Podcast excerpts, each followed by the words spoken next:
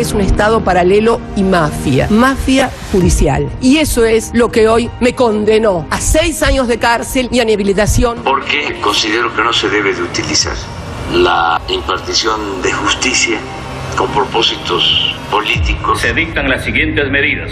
Disolver temporalmente el Congreso de la República e instaurar un gobierno de emergencia excepcional. Convocar. Y todas las circunstancias que hemos visto son las élites oligárquicas que no permiten que un simple maestro llegue a la presidencia del Perú e intente gobernar para el pueblo. Dos de los dirigentes políticos que acabamos de escuchar, la número dos del gobierno argentino, Cristina Fernández de Kirchner, y el exmandatario peruano Pedro Castillo, están en serios problemas. La primera condenada por corrupción, el segundo procesado por conspiración y rebelión tras su autogolpe fallido. Los defendían a ultranza en ese audio, los habrán reconocido, los presidentes López Obrador y Nicolás Maduro. Todos ellos de izquierda, de esa izquierda populista que domina en la mayoría de América Latina, salvo escasas excepciones como en Paraguay o Ecuador. ¿Se trata de un nuevo ciclo lo que se está abriendo en Latinoamérica? Y si es así, ¿será capaz de resistir esta vez y, y prolongarse en el tiempo? ¿Encontrará la estabilidad política del continente de una vez por todas?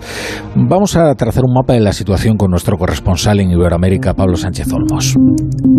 Tal y como ocurrió a principios de los 2000 con Chávez, Correa, Morales, Kirchner y Lula, una nueva corriente de líderes progresistas latinoamericanos ha ascendido al poder. Desde el año 2018, la izquierda ha sumado para su causa las siete naciones más pobladas de la región y a las seis más ricas. A pesar de la cercanía entre ellos, no todos comparten las mismas prioridades. Por ejemplo, López Obrador ejerce una política populista y nacionalista que prioriza la austeridad y la atención a los pobres, pero que excluye cuestiones como el feminismo o el cambio climático. El líder mexicano también es uno de los más beligerantes contra España o Estados Unidos, mientras que defiende constantemente a Cuba. Ellos están padeciendo de un bloqueo, algo inhumano, es una medida extrema, es como una acción medieval, muestra de un gran atraso en el otro extremo del continente, Gabriel Boric representa la antítesis de López Obrador. Los dos se dicen de izquierdas, pero les separa una brecha generacional insalvable. A diferencia del mexicano, el presidente chileno sí apuesta por el feminismo y la conservación del medio ambiente y no duda en criticar abiertamente la falta de libertades en Nicaragua o Venezuela. No podemos mirar para el lado ante los presos políticos en Nicaragua. No podemos mirar para el lado cuando en cualquier país de nuestra América Latina se violan los derechos humanos. Para entender bien las notables diferencias que separan a los distintos representantes de la nueva izquierda latinoamericana, nada mejor que escuchar al peruano Pedro Castillo, ahora detenido acusado de rebelión, respondiendo a esta entrevista en plena campaña electoral. ¿Usted legalizaría el aborto o no? Para nada.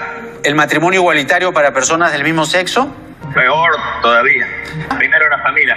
El argentino Alberto Fernández, el colombiano Gustavo Petro o el brasileño Lula da Silva, cada uno con sus propios retos y particularidades, mantienen un perfil más pragmático que encaja mejor en el esquema tradicional de izquierda latinoamericana. Ahora bien, ¿cómo se explica su éxito electoral? La corrupción, la creciente desigualdad, la pandemia y los peores datos de pobreza de los últimos 20 años en la región pueden justificar esta tendencia de voto, aunque hay una clave que se escapa del clásico eje derecha-izquierda que probablemente lo explique aún mejor. Todas las fórmulas ganadoras venían de hacer oposición y prometían cambios drásticos en momentos de gran convulsión social, política y económica. Bueno, para entender lo que está ocurriendo, tenemos al otro lado de la línea a Sonia Alda, que es profesora de Relaciones Internacionales en la Universidad Pontificia de, de Comillas. Profesora, buenas tardes.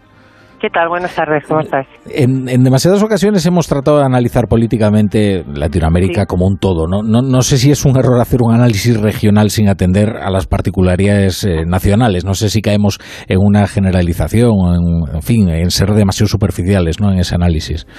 Bueno, indudablemente. Estaba escuchando muy atentamente a vuestro, a vuestro periodista, a vuestro corresponsal, y ni puedes eh, englobar toda la realidad en la región, en América Latina, ni siquiera como vosotros también mismos comentabais, la, la izquierda, ¿no? No habría una izquierda latinoamericana, o al menos no bajo mi punto de vista, ni solamente una región que englobe una realidad única, por supuesto. Claro, porque ¿en qué se parecen y en qué difieren las diferentes izquierdas latinoamericanas? Bueno, esto estamos hablando como en todo, no se puede hablar de un continente como si fuera un país, ¿no?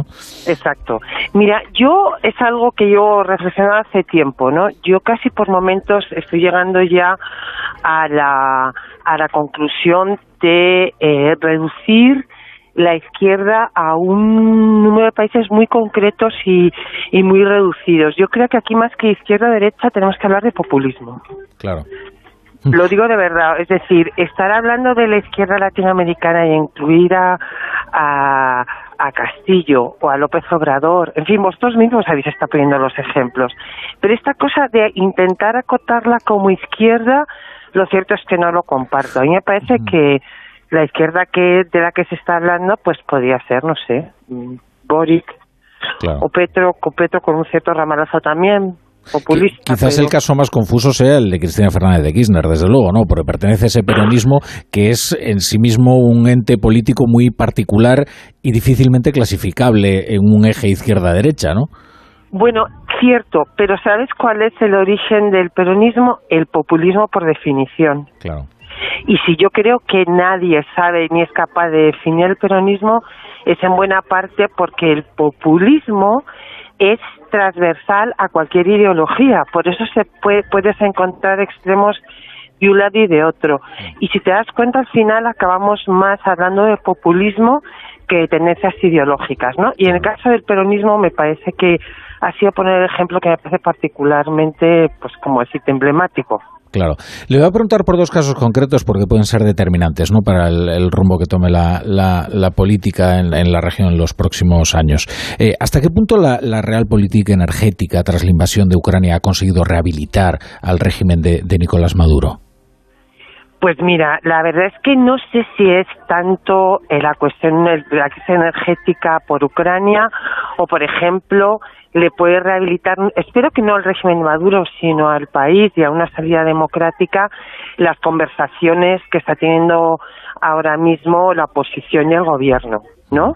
Es decir, no creo que ahora mismo, y si, y si le puede, y si pudiese ayudar en algo, eh, sería una cuestión meramente temporal. Es decir, yo mm. creo que el, el chavismo o el madurismo eh, lleva un, un ciclo propio que tiene que ver con dinámicas, por supuesto, internacionales, pero fundamentalmente eh, propias. Fíjate que en momentos de adversidad como ahora o en momentos de auge del, del, del petróleo es que se ha mantenido se ha mantenido en el poder, ¿no? Entonces, no sé si podemos ceñirlo únicamente a las dinámicas del mercado internacional del petróleo. Me temo que no, no solo a eso. Y, el otro caso es si conseguirá eh, Boric eh, erigirse o, recuperar el vigor de su liderazgo, más bien tras el, tras el gatillazo constituyente en Chile.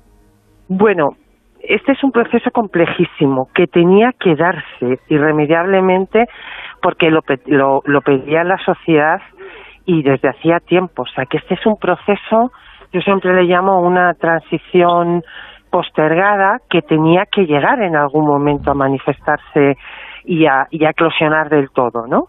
El problema es que quizás esta cosa chilena de las transiciones es lo que ha evitado, eh, ha evitado un proceso más marcado, pero una eclosión final.